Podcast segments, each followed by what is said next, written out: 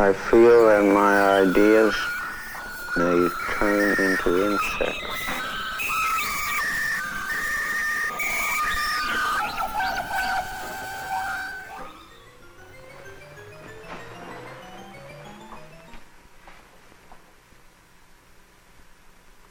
Well, what do you think? Do you have this feeling or not? Is that true or false? As far as you are concerned. True.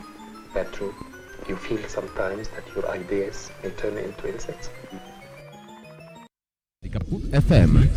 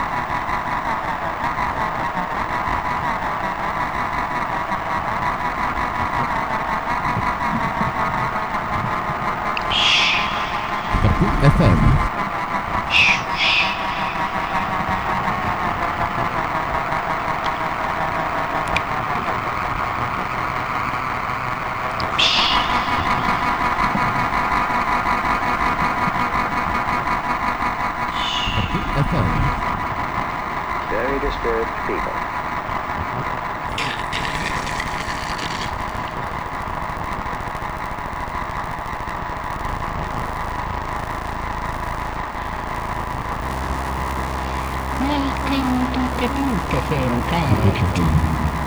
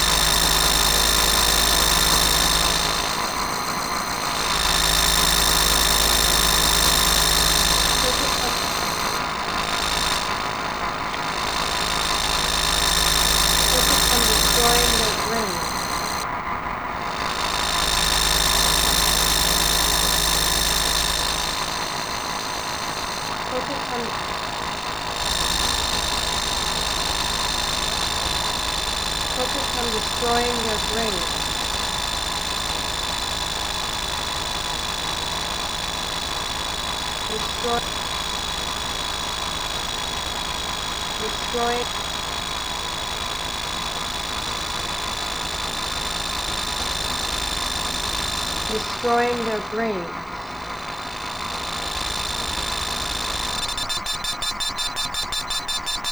Kapoor FM. Seja mensagem na.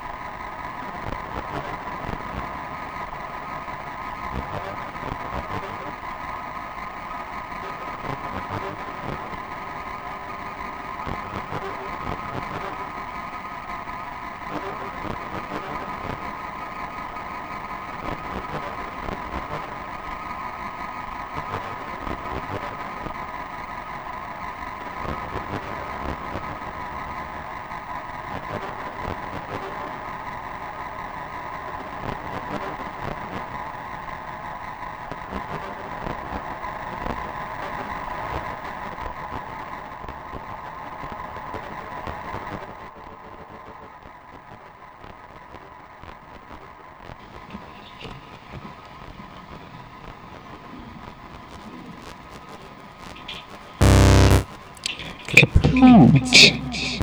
Hmm.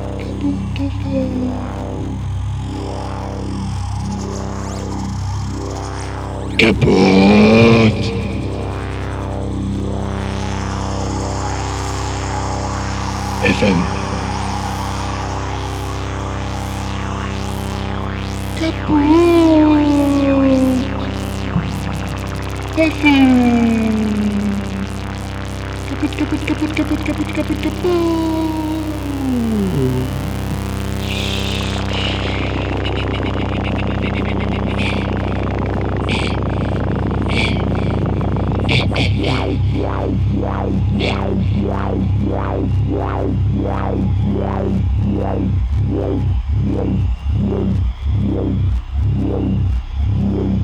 Mm-hmm. the thought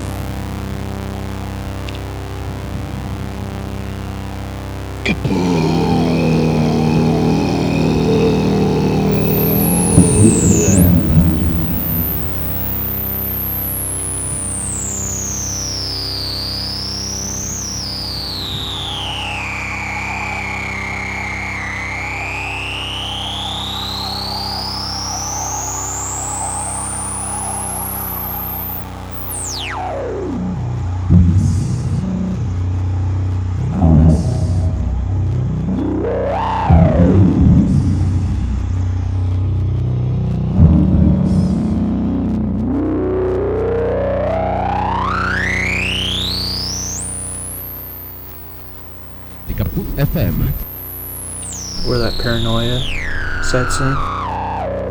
tactile, tactile, tactile hallucinations.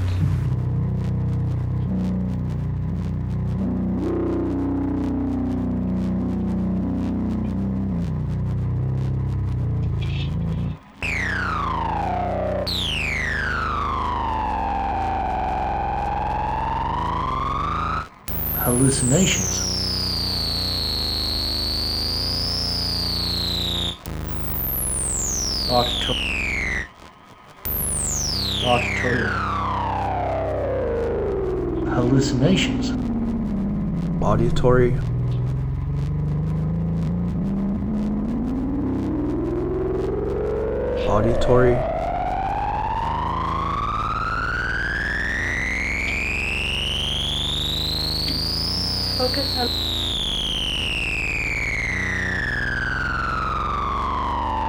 Auditory. Hallucinations.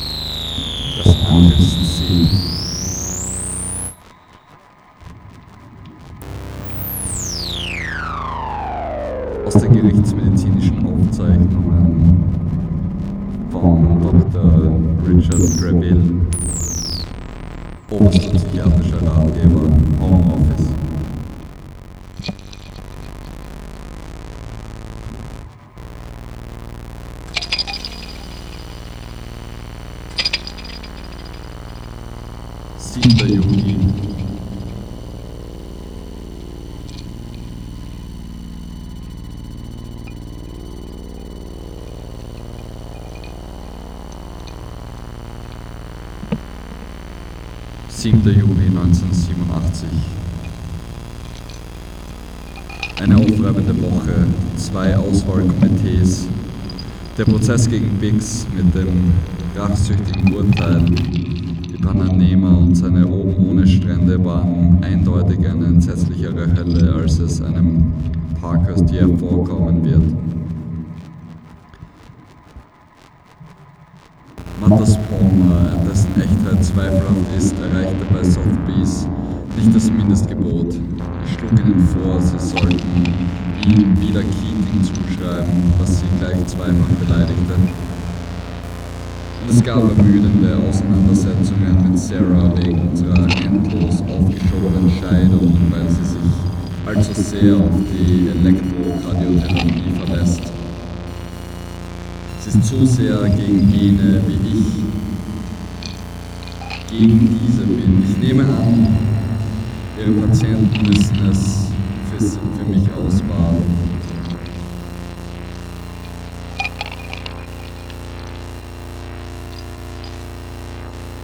Aber wichtiger als all das, das war mein Besuch bei dem, bei dem Jungen. Verwirrend, hässlich, der Gestank von Urin an den an seinen Zellenwänden verschmierten Exkremente, Exkrementen deutet auf beachtliche Überdosen Lagertil hin und dennoch seltsam inspirierend.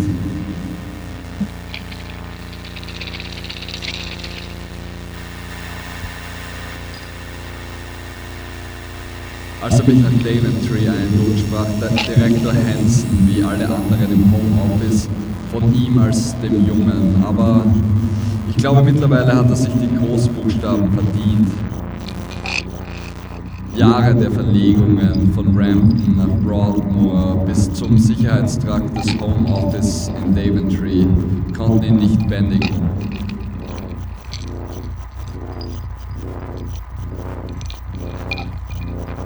Er stand in der Duschkabine. Er stand in der Duschkabine des Strafvollzugsflügels, trug eine Zwangsjacke aus festem Segeltuch und wurde offensichtlich von dem grellen Licht verrückt gemacht, welches sich in den weißen Kacheln widerspiegelte, die mit dem Blut aus einer klaff klaffenden Platzwunde an seiner Stirn verschmiert waren. Er ist viel umhergestoßen worden und er wich von mir zurück, als ich mich ihm näherte.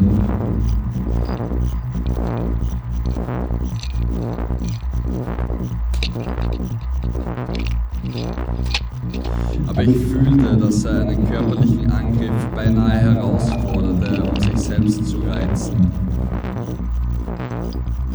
Er ist viel kleiner, als ich erwartete, und er sieht wie 17 oder 18 aus. In Wirklichkeit ist er inzwischen 29. Aber er ist immer noch kräftig und gefährlich. Präsident Reagan und ihre Majestät hatten wahrscheinlich großes Glück, dass sie ihm entkamen. Anmerkungen. Fehlende Kronen an beiden Eckzähnen, Kontakt, Dermatitis der Kopfhaut, linkshändiger Intentionsdrehmord, Anzeichen einer hysterischen Photophobie. Er schien vor Angst zu keuchen und Direktor Hansen versuchte ihn zu beruhigen. Ich jedoch vermute, dass er weit davon entfernt war, Angst zu haben und lediglich Verachtung für uns empfand und vorsätzlich zu viel Sauerstoff einzog. Er sang etwas, das sich wie Allahu Akbar anhörte, den austreibenden Gottesgroßruf der tanzenden Derwische, mit dem sie ihre Halluzinationen hervorriefen. Dieselbe Sauerstoffüberflutung des Gehirns, wie sie in schwächerer Form durch Kirchenlieder und Schlachtgesänge bei Cupfinalen erreicht wird. Der Junge erinnert eindeutig an einen religiösen Fanatiker. Vielleicht ist er konvertierter Schiite. Er hielt nur einmal inne, um die fernen Hochantennen von Daventry zu betrachten, welche durch ein Oberlicht sichtbar waren. Als ein Wärter die Tür schloss, fing er wieder an zu wimmern und die Lungen voll zu pumpen.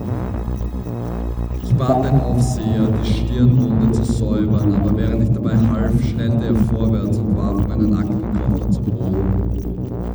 Einige Sekunden lang versuchte er, einen Angriff zu provozieren, aber dann erblickte er den Katalog von Sotheby's unter meinen verstreuten Papieren die Reproduktion von Mutters Samuel von Mutters Samuel Palm.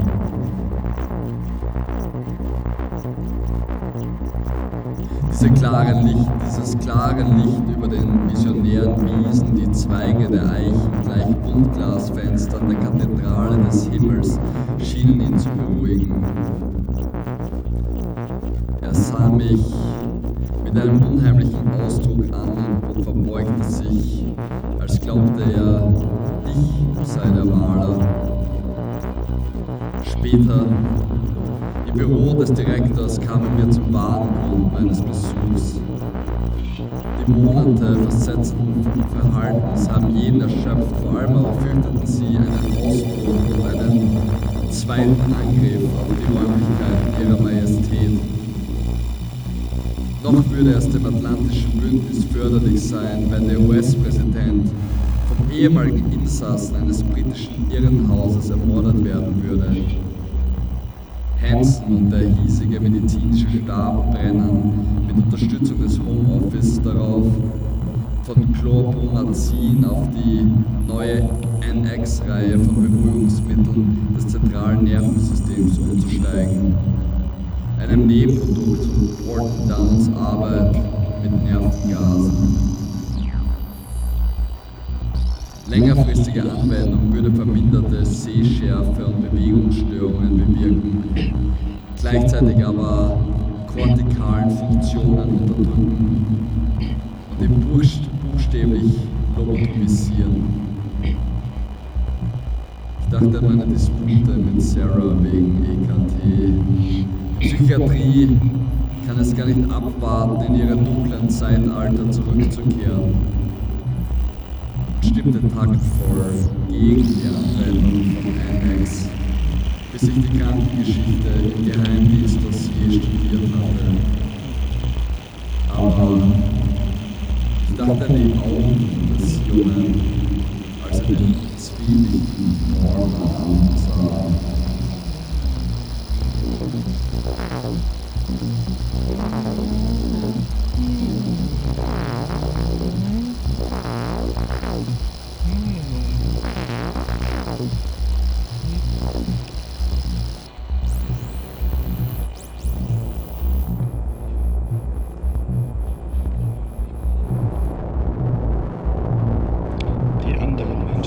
In der entgegengesetzten Richtung, indem ich nicht mehr in das gehasste Gymnasium, sondern indem ich rettende Lehre ging, gegen alle Vernunft in der Frühe nicht mehr mit dem Sohn des Regierungsrats in der Mitte der Stadt durch die Reichenhaller Straße, sondern mit dem Schlossergesellen aus dem Nachbarhaus an ihren Rand durch die Rudolf-Bibel-Straße, nicht auf dem Weg durch die wilden Gärten und an den kunstvollen Villen vorbei in die hohe Schule des Bürger- und Kleinbürgertums, sondern an der blinden und der taubstummen Anstalt vorbei und über die Eisenbahndämme und durch die Schrebergärten.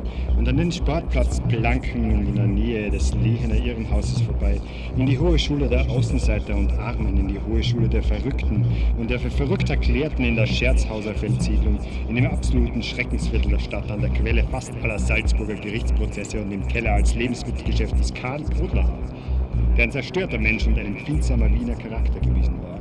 Und der Musiker hatte werden wollen und dann immer ein kleiner Krämer geblieben ist.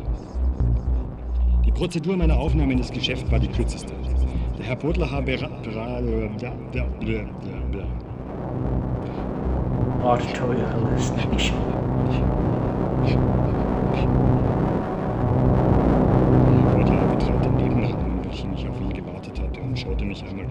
An und sagte, ich könne bleiben, wenn ich wolle, auf der Stelle. Und er machte die Kastentür auf und holte einen seiner Geschäftsmäntel heraus und sagte, der Mantel könne mir passen und ich schlüpfte in den Mantel hinein. Und der Mantel passte zwar nicht, aber ich konnte ihn provisorisch tragen. Mehrere Male sagte der Podler provisorisch und dann überlegte er kurz und führte mich durch das mit Kundschaft überfüllte Geschäft hinaus auf die Straße ins Nebenhaus, in welchem das Magazin untergebracht war. Hier sollte ich bis 12 Uhr Mittag zusammenkehren mit einem Besen, den mir mein Lehrherr urplötzlich von der Magazintür heruntergeholt und in die Hand gedrückt hatte. Um 12 wolle er, Podler, über alles Weitere mit mir sprechen. Er ließ mich in dem finsteren Magazin mit seiner perversen Geruchsmischung und mit der Feuchtigkeit aller Lebensmittelmagazine allein und ich hatte inzwischen Zeit, über alles Geschehene nachzudenken. Ich hatte der Beamtin auf dem Arbeitsamt keine Ruhe gelassen und ich hatte innerhalb einer Stunde erreicht, was ich wollte, eine Lehrstelle in der Scherzhauser Feldsiedlung, auf die nützliche Weise, wie ich gedacht habe, unter Menschen für Menschen tätig zu sein. Ich hatte das Gefühl, einer der größten menschlichen Sinnlosigkeiten, dem Gymnasium, entkommen zu sein. Plötzlich fühlte ich, meine Existenz ist wieder eine nützliche Existenz. Ich war einem Albtraum entkommen. Ich sah mich schon Mehl und Schmalz und Zucker und Erdäpfel und Grieß und Brot in die Einkaufstaschen stopfen und war glücklich. Ich hatte mitten auf der Reichenhaller Straße kehrt gemacht und bin auf das Arbeitsamt und habe der Beamtin keine Ruhe gelassen. Sie hatte mir viele Adressen angeboten, aber lang keine in der entgegengesetzten Richtung. Ich wollte in die entgegengesetzte Richtung. Ich kehrte das Magazin zusammen und um 12 Uhr sperrte ich, wie mir aufgetragen war, ab und ging in das Geschäft hinüber wie verabredet. Der Herr Podlerhaar machte mich mit dem Gehilfen Herbert und mit dem Lehrling Karl bekannt und er sagte, er wolle über mich und von mir gar nichts wissen und ich solle nur die Formalitäten erledigen und im Übrigen nützlich sein. Tatsächlich hatte er das Wort nützlich plötzlich von sich aus ausgesprochen, ganz ohne Nachdruck, als ob es sich bei dem Wort nützlich um ein Lieblingswort von ihm handelte. Für mich war es mein Stichwort. Eine Periode der Nutzlosigkeit hatte ich abgeschlossen, schien mir eine Unglücksperiode, eine fürchterliche Epoche. Zwei Möglichkeiten hatte ich gehabt, und das ist mir auch heute noch klar. Die eine, mich umzubringen, wozu mir der Mut fehlte, und oder das Gymnasium zu verlassen, von einem Augenblick auf den anderen. Ich hatte mich nicht umgebracht und war in die Lehre. Das ging weiter.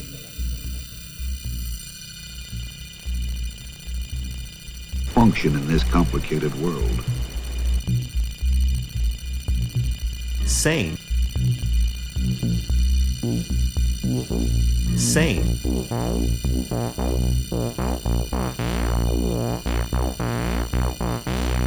Sane in an insane world.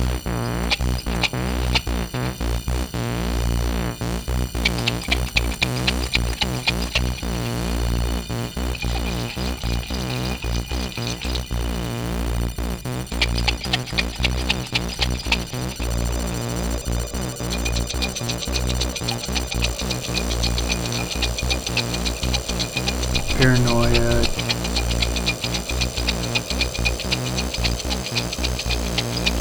Paranoia. Paranoia, delusions, hallucinations. auditory hallucinations. Auditory hallucinations. Hallucin. Hallucin. Hallucinations. Wo, wo ist die Realität? Wo haben Sie die?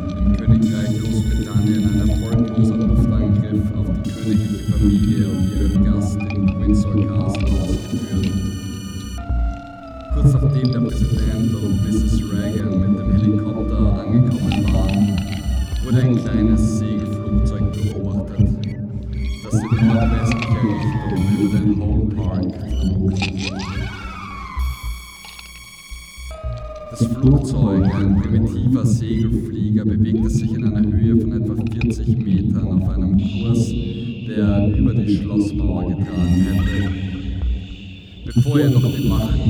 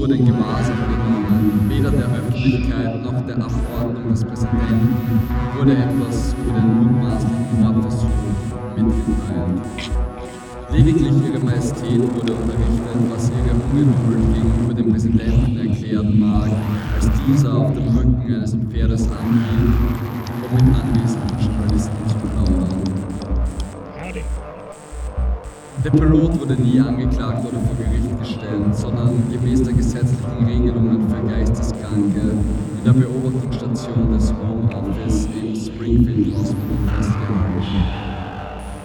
Es handelte sich um einen 24-jährigen ehemaligen Videospielprogrammierer und gescheiterten Jesuiten-Novizen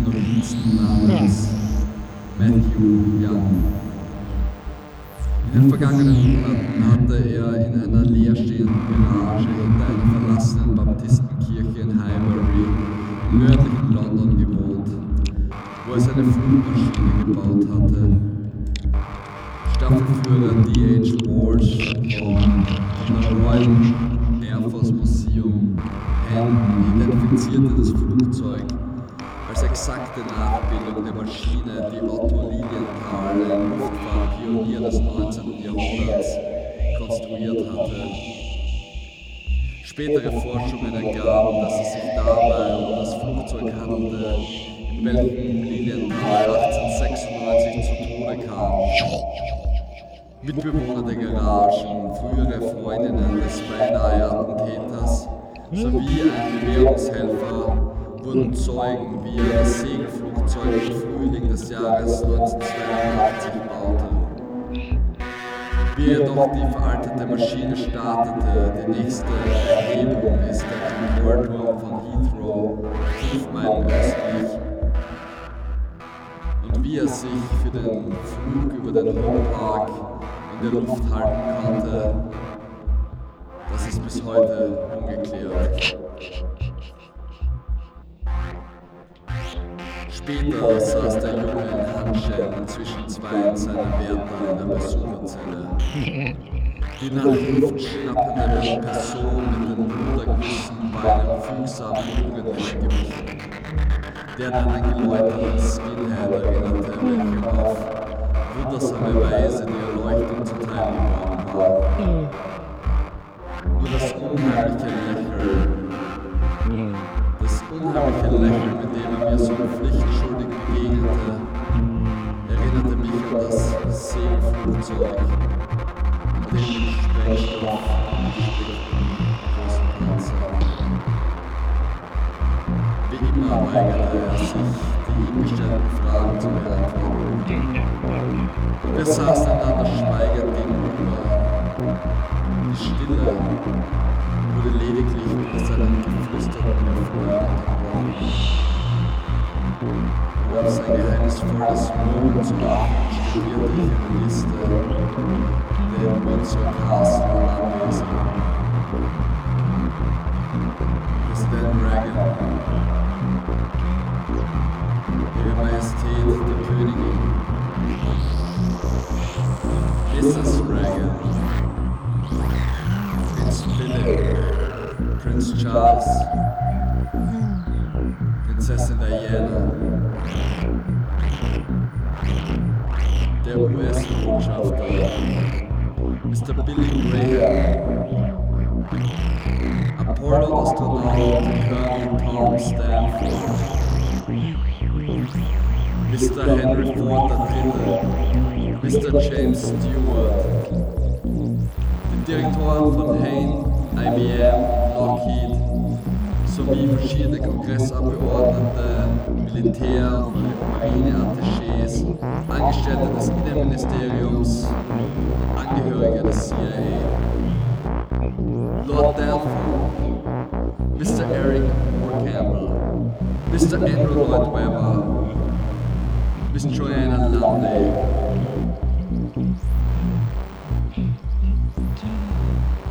Young, vor Young auf dem Tisch sitzend.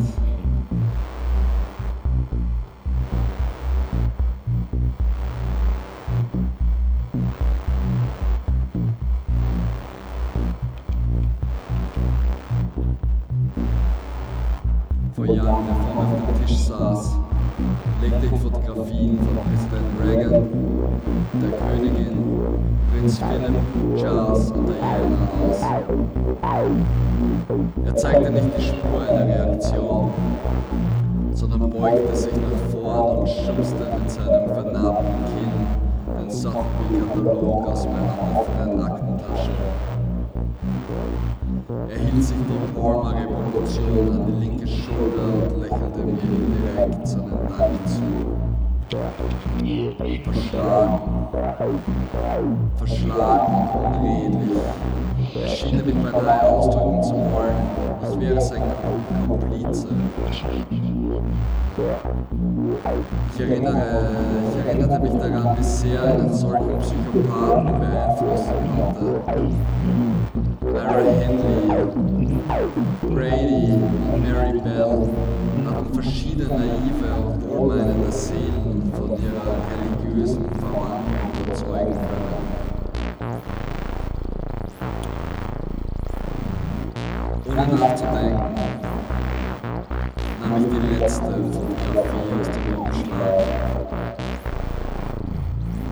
Stanford mit seinem weißen Raumanzug, wie er während eines Orbitalflugs frei über dem Raumfahrzeug schwebte. Das Singen hörte auf. Ich hörte, wie Jans Absätze die Metallbeine seines Stuhls her berührten, als er unwillkürlich zurückwich. Ein Zittern der rechten Hand ließ die Handschellen rasseln. Er sah die Fotografie an, aber der Blick seiner Augen reichte weiter als die Wände der Zelle um uns herum. Ich vermute, befand sich im Vorstadium eines epileptischen Anfalls. Mit einem deutlich hörbaren Aufschrei verkrampfte er sich in seinem Stuhl und stürzte von einem Anfall geschüttelt zum Boden. Während er den Kopf gegen die Stiefel seines Wärters hämmerte, wurde mir klar, dass er nicht Allahu Akbar gesungen hatte, sondern Astronaut.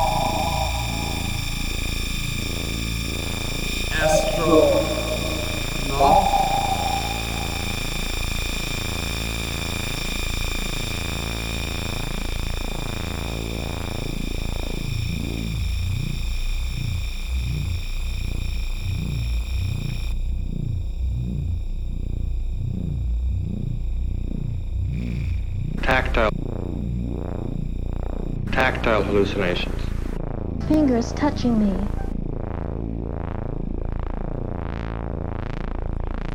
Poesie ist alles, was lebt. Ihre lebendige Puls enthält sie, bringt sie hervor. Das Weltall schwingt und pulsiert. Die Sterne tanzen und alles Fühlen in uns will, dass wir mitschwingen. Die Worte sollen uns hellwach wiegen. In unser Schlaf gebiert die Vernunft des schwingungsfreien Raumes, des toten Trakts, den Ort der stillen Folter. Damit die Welt des Besitzes weiterhin ihrem Todeskult huldigen kann, der die Sprache wie den tropischen Regenwald vernichtet, weil zwischen 0 und 1 kein Platz bleibt für alles Lebendige. Die kämpfende Menschheit träumt, sie hält am Bild des Gartens der Gerechtigkeit fest, trotz der falschen Masken und etatistischen Einstellungen. Denn dieser Traum ist so alt wie die Erde, er wurde mit ihr geboren, er gehört zur Psychohistorie des Menschen. Das Poetische ist unerschöpflich, es kennt nur eine Regel, keine Regel zu haben. Die Fülle des Wunderbaren sprengt das additive Kalkül. Geste und Buch, Tat und Gedanke können die Poesie in sich tragen. Die Börse niemals! Poesie ist Verschwendung des Schönen, ohne Zahltag. Sie streut ihre Gaben freigiebig aus, weil sie ganz den Elementen der Biosphäre angehört. Es ist die Totalität der Natur, die in der Poesie sich uns offenbart. Dem kapitalistischen Zombie ist die Welt nur eine Fabrik. Alles Lebendige bloßer Rohstoff und der Supermarkt das neue Eden. Der funktionale Tote der Zombionalität braucht keine Poesie. Und genug das endlose Propagandaband, das Regierung, Presse und Unterhaltungsdarsteller im Vorspielen. Im Übrigen herrscht dort, wo keine Poesie mehr das Lebendige und die Möglichkeit, dem Wunderbaren zu begegnen, zusammenhält, auch keine menschliche Vernunft. Sie verflüchtigt sich genau wie reine Luft, trinkbares Wasser oder die schützende Ozonschicht. Die Rationalität der kapitalistischen Zivilisation ist ein Raubinstinkt. Die Erde bringt Brot und Kunst hervor. Es ist ein unauflösliches Band, das diese zwei Grundlagen menschlichen Lebens verbindet. Kapitalistische Zivilisation schafft nicht nur für den größten Teil der Menschheit Brotlosigkeit, sondern sie bringt global an den kunstlosen Menschen hervor. Das Werk und der Triumph dieser Zivilisation ist die vollkommene Armut. Nur der seiner alles ermöglichenden Vielfalt beraubte Mensch bietet die Gewähr dafür, den Ersatz zu lieben, den sie produziert. Der Einzelne trägt wie jedes Korn das Gemeinsame der unendlich vielen in sich. Keine individuelle Differenz trennt auf natürliche Weise die Menschen voneinander. Die Differenz ist der mögliche Reichtum des kollektiven Ganzen. Im Spiel der Talente entsteht die Kraft, mit der die Welt neu geschaffen werden kann. Ich ist eins und viele. Das Auge des Gesetzes ruht wohlwollend auf den reduzierten Untertanen, den einsamen, zwiefach isolierten Menschen, die krumm und beraubt die antiseptische Welt des Ersatzes bevölkern. Sie sollen abgeschnitten von der eigenen Sprache, Erinnerung und Kraft ausschließlich den von der Macht geformten Regeln folgen.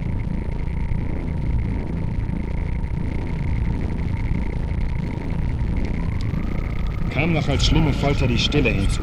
Ja, die Stille, die dort herrscht. Das Gefängnisreglement schreibt diese Stille vor. Sie ist der vollkommenste Ausdruck der Gefängnisdisziplin. Das Gefängnis soll tot sein, tot wie ein Grab, Tag und Nacht tot. Berichtet Vera Fiegner über das zaristische Gefängnis Schlüsselburg, wo diese tapfere Frau 20 Jahre gefangen gehalten wurde. Fünf Schritte lang, drei breit, niemand sollte solche Zellen lebend verlassen. Zwischen 1884 und 1900 starben dort sechs Inhaftierte an Tuberkulose, drei wurden wahnsinnig gemacht und 15 fand man in ihren Zellen erhängt. Die Leere tötet.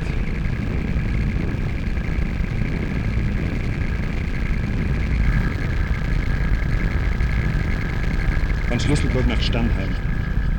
Wer die Jagd durch den Staat überlebt, nicht durch die Waffe eines seiner vielfachen polizeilichen Dienste stirbt, den tötet die weiße Stille seiner Isolierzelle, Trakt um Trakt und auch ihre Betonsilos in den Vorstädten und die langen gleichförmigen Einzelhäuser, diese kleinbürgerlichen Bollwerke, Orte seines weißen Todes, schöner wohnen, besser sterben.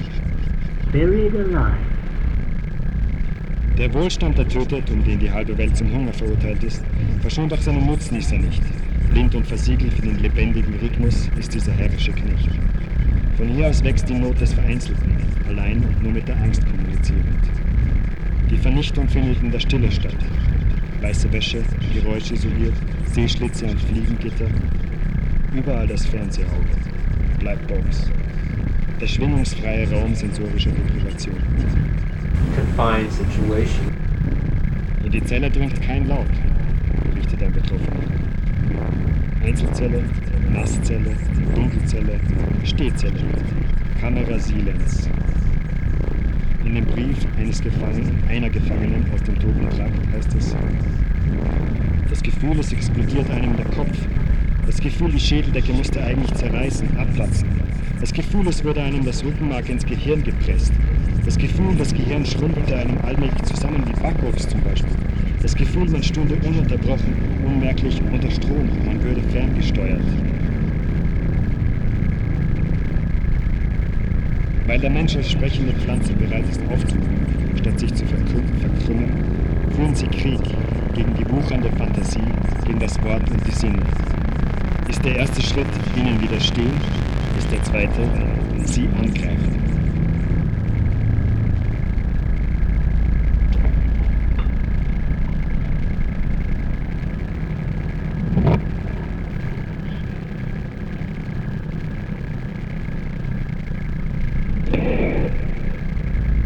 Die Knechtschaft überrascht einen stets im Schlaf, sagt Montesquieu irgendwo.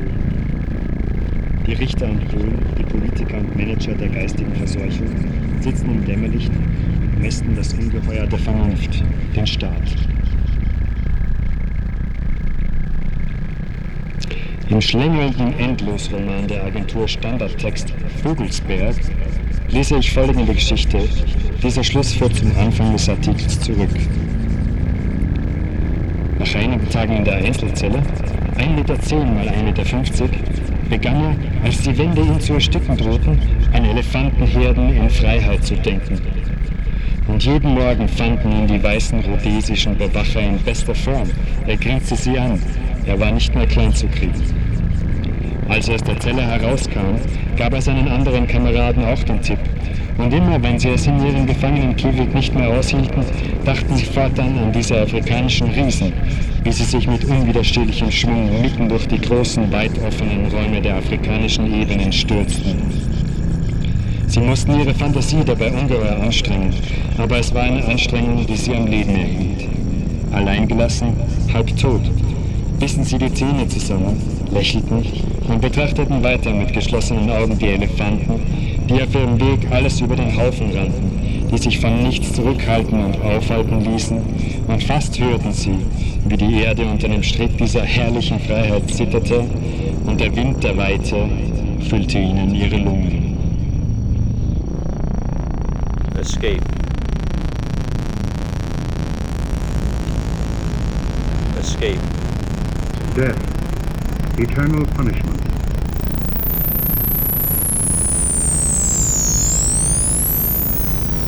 Survival.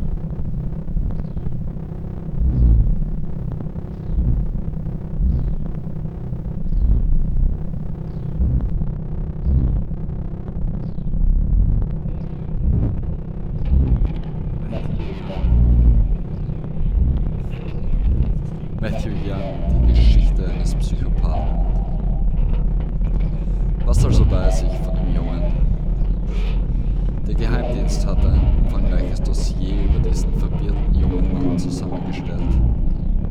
1958 in Abu Dhabi geboren. Vater Manager der Entsaltung, Entsalzungsfabrik Amuco. Kindheit in der Golfregion, Alaska und Aberdeen. Schlechter Schüler mit vermuteter Veranlagung zur Epilepsie. Dennoch Besuch der Strathclyde University für zwei Semester im Jahre 1975. Vorlesungen über Computerwissenschaft. Trat 1976 der Revolutionären Arbeiterpartei bei, wurde während einer Anti-Kernwaffendemonstration vor der US-Botschaft in London festgenommen. Arbeitete als Gerüstbauer und Zeichner im Jodrell Bank Radio Observatorium 1977. Verurteilt wegen böswilliger Beschädigung des Reflektors. Jesuitennovize, St. Francis Xavier Seminar, Dundalk 1978. Ausgeschlossen nach drei Wochen wegen sexueller Beziehungen zur Mutter eines befreundeten Novizen. Verhaftet wegen Trunkenheit und ungebührlichen Verhaltens während der Ausstellung Plastik im Raumfahrtzeitalter in der Serpentine Gallery in London. Videospielprogrammierer bei Virgin Records 1980. Gründete einen Piratensender mit dem Ziel, Funkübertragungen des Space Shuttles zu stören. Angeklagt von der British Telecom. Eintragung von Privatpatenten für die Videospieler für die Videospiele Target Apollo und Shuttle Attack 1981. Zahlreiche Verurteilungen wegen Körperverletzung, Besitz von Rauschgift, fahrlässigen Fahrens, betrügerischen Bezugs von Arbeitslosenhilfe und Erregung öffentlichen Ärgernisses. Veröffentlichte 1982 als Privatdruck von veröffentlichte 1982 als Privatdruck sein kosmologisches Testament, ein Blakesches Gemisch aus Naturmystizismus, apokalyptischer Fantastik und pseudomathematischer Beweise für die Nichtexistenz der Raumzeit.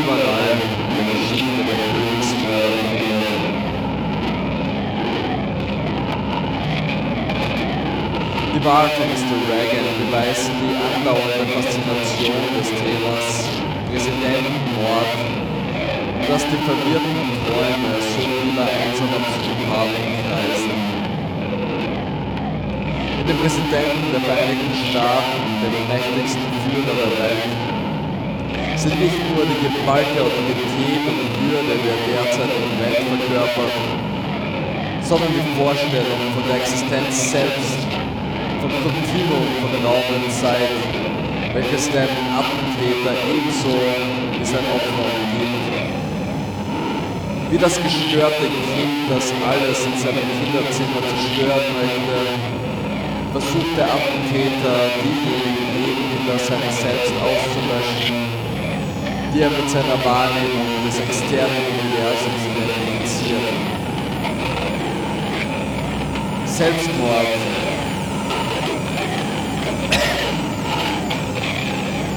Selbstmord ließe den Rest der Existenz intakt. Und es ist der Begriff der Existenz inkarniert in die Person des Präsidenten.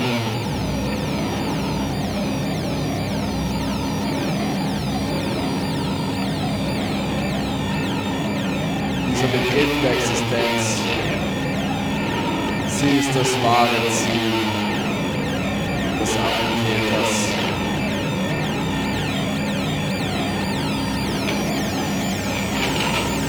There's no creativity without fantasy. You recreate your universe.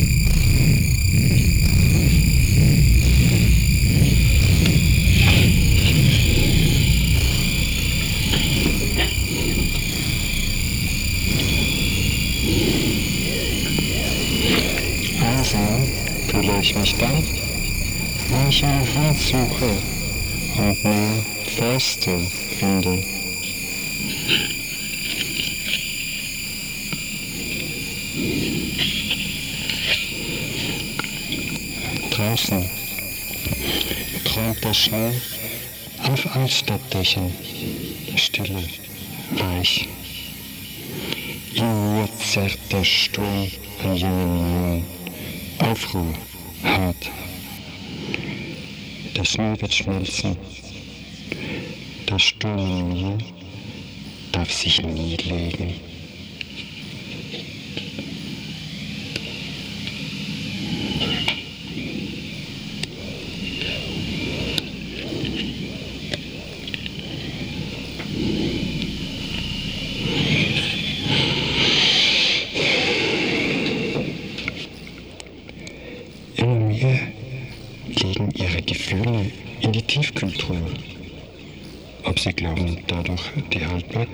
Superman.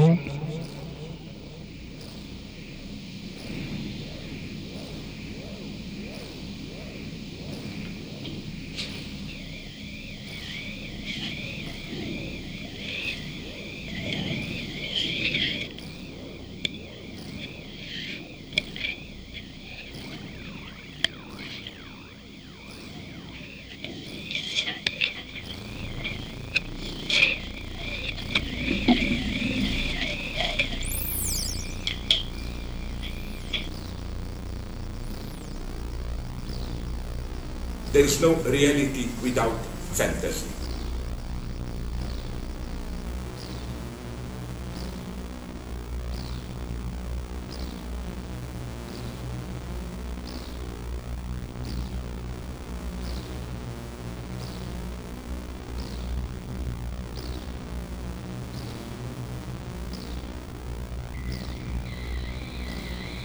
Auditory hallucinations,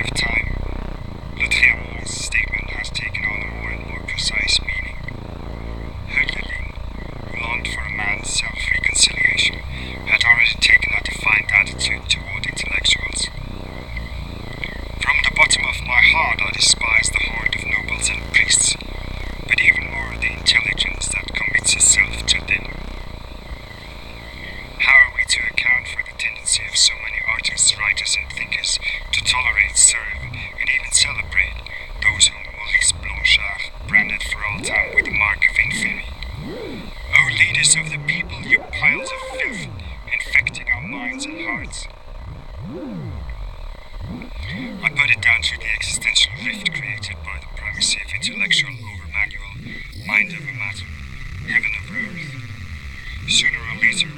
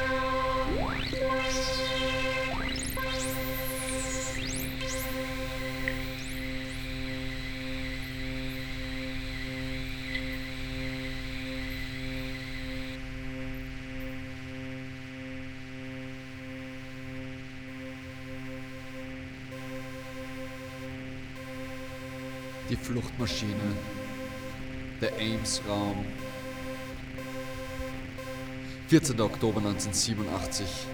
Der Junge ist entkommen. Heute Morgen kam ein dringender Anruf vom Direktor Hansen.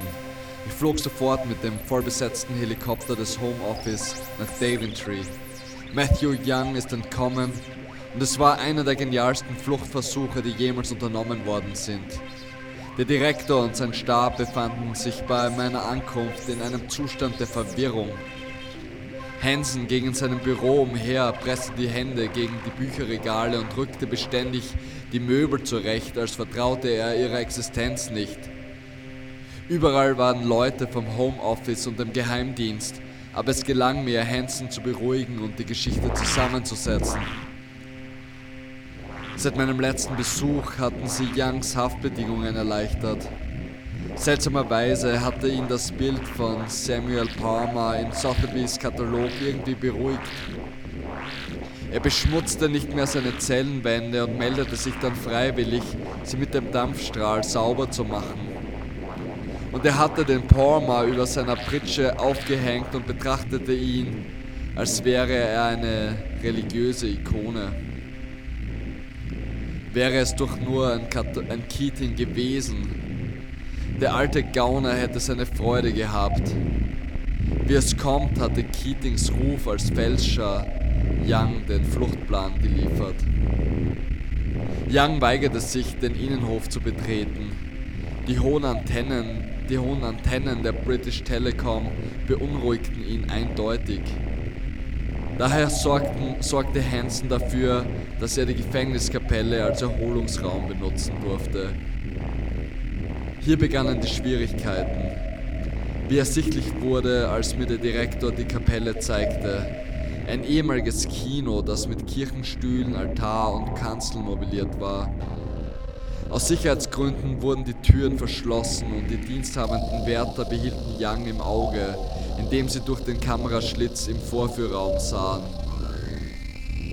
Als Folge davon sahen die Wärter das Innere der Kapelle lediglich aus einer Perspektive.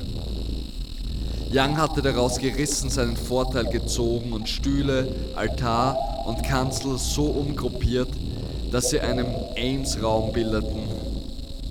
Adelbert Ames Jr., der amerikanische Psychologe, erfand eine Reihe von Trickzimmern, die völlig normal aussahen, wenn man sie durch ein Guckloch betrachtete. Tatsächlich aber mit unzusammenhängenden Teilen von Möbeln und Schmuckgegenständen angefüllt waren. Youngs Version des Ames-Raums war weitaus komplexer. Kreuz und Messingkandelaber schienen auf, Altar, auf, dem Altartisch zu stehen, hingen aber tatsächlich zehn Schritte entfernt an Baumwollbändern in der Luft, welche er aus einem, seinem Overall herausgerissen hatte. Die Bänke waren auf Stapel von Gesangbüchern und Bibeln gestellt worden, um den Eindruck eines ordentlichen Kirchenschiffs zu erwecken. Aber als wir den Vorführerraum verließen und die Kapelle betraten, sahen wir, dass die Bänke eine treppenähnliche Rampe bildeten, welche zum Belüftungsgitter hinter dem Altar führte. Die Wärter, die durch den Kameraschlitz im Vorführraum blickten, sahen Young scheinbar auf den Knien vor dem Kreuz. Dabei hatte er tatsächlich auf der obersten Bank der Rampe gekauert und die Schrauben des Gitters gelöst. Hansen war erschüttert über die Flucht von Young. Mich hingegen beeindruckte die Schlauheit seiner optischen Täuschung. Wie Hansen waren auch die Aufsichtsbeamten des Homeoffice sicher, dass ein weiterer Anschlag auf ihre Majestät zu erwarten war. Während wir jedoch die bizarre Kapelle betrachteten, überzeugte mich etwas davon, dass die Königin und der Präsident nicht in Gefahr waren. An die schäbige Wand hinter dem Altar hatte Young ein Dutzend Illustrationen der amerikanischen und russischen Raumfahrtprogramme geklebt. Er hatte sie aus Zeitungen und Nachrichtenmagazinen ausgeschnitten. Alle Fotografien der Astronauten waren verunstaltet worden. Skylab und die Shuttles mit obszönen Sprüchen bemalt. Der Junge hatte zu den Astronauten gebetet. Ich konnte den Inhalt dieser Gebete erraten. Er hatte eine schwarze Kapelle konstruiert, die gleichzeitig ein komplizierter Fluchtmechanismus war, der nicht nur aus Daventry befreite, sondern auch von der Bedrohung, welche die Astronauten für ihn darstellten. Und schließlich auch von dem weit, weit größeren Gefängnis, dessen Mauern die des Raums, des Raums selbst waren.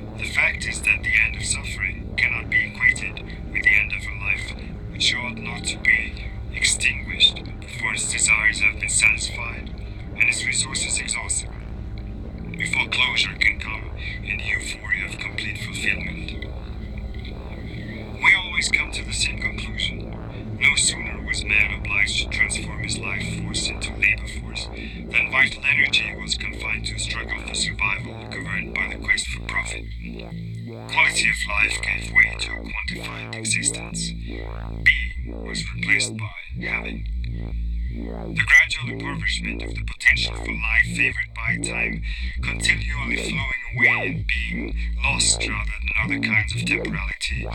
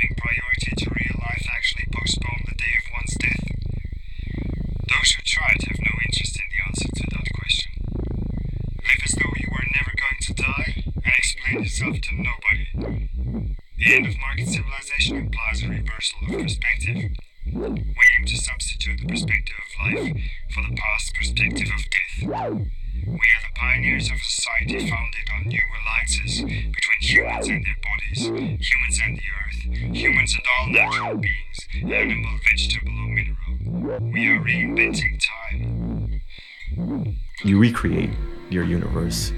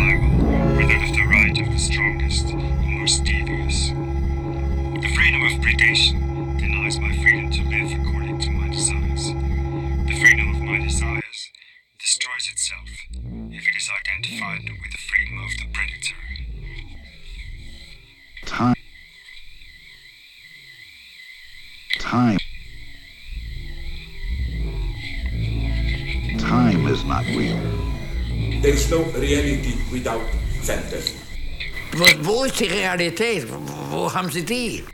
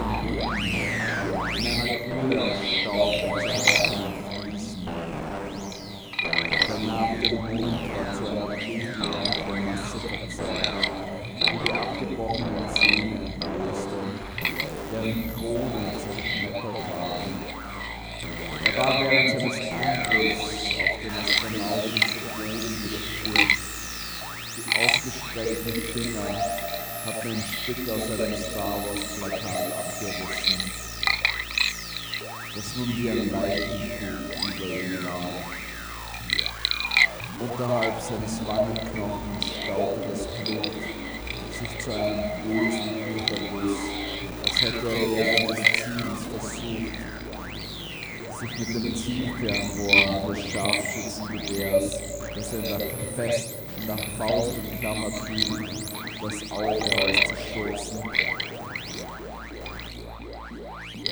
Befreit seine Zunge